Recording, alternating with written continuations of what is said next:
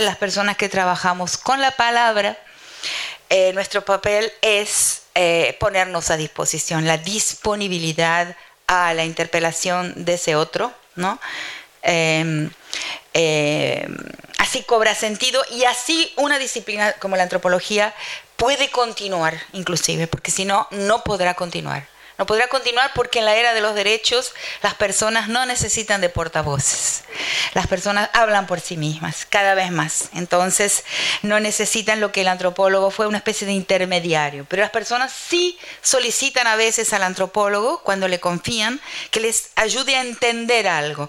Sobre todo muchas veces a entender el propio Estado. ¿no? Tengo la, historia de un estudiante mío que estudiaba la violencia mm, policial mm, y, la violencia en general y fue a una reunión con, con líderes favelados, líderes comunitarios de favela en Río de Janeiro, donde había grandes estudiosos en Brasil como Alba Saluar y otros, que son estudiosos de la violencia, y estaban en una mesa hablando y de repente uno de estos líderes levantó la mano y le dijo, nosotros no necesitamos que ustedes, sociólogos y antropólogos, nos digan por qué somos violentos. Entonces ya sabemos lo que nos pasa.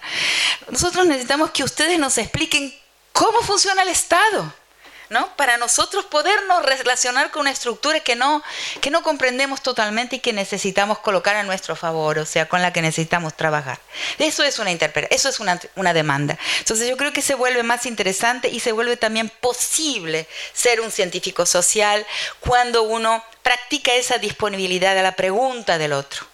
¿No? Inclusive también dentro de las disciplinas uno no da más vueltas en círculo y abre sus preguntas y se pone a pensar que ese es un problema que tenemos. También el otro gran tema, mis últimos textos son de crítica a la universidad, de crítica a los sistemas de, evaluación de la reforma universitaria de los años 90, ¿no? Y, y sobre todo de crítica a algo que ya está dentro de la perspectiva de la colonialidad del poder, de crítica a la división mundial del trabajo intelectual. Porque existe esa división mundial, o sea, hay, sociedades, espacios geopolíticos destinados a producir categorías teóricas y otros espacios, los nuestros, que están destinados a consumir categorías teóricas. Y una de las razones por las que esto pasa es porque no escuchamos la interpelación. Si escucháramos la la interpelación, quizás esto puedo aconsejarlos a partir de mi propia experiencia, si escuchamos la pregunta que nos llega, tenemos que podernos ponernos a pensar, porque esa pregunta no se puede responder con fichas de autores. Imposible.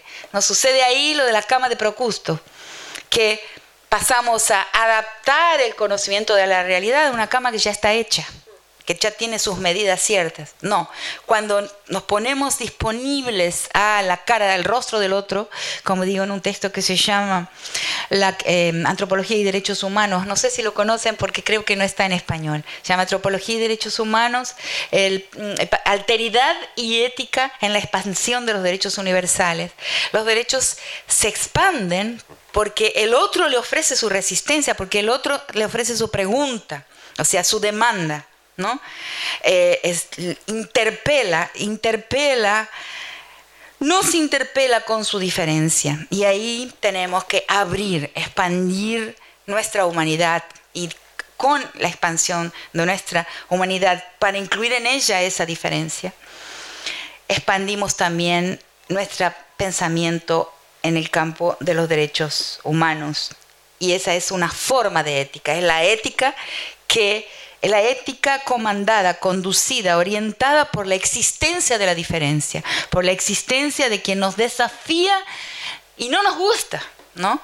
A partir de su diferencia. Yo creo que esa es una ética, por lo menos esa es mi ética, que es una ética permanentemente insatisfecha con lo que soy, con lo que ya soy, con lo que me enseñaron a hacer, cualquier cosa que eso sea. Y eh, eh, busca en el otro respuestas que todavía no tiene. Y ahí sí mi disciplina, que es la antropología, tiene un papel, tiene un papel activo, e innegablemente ético y político.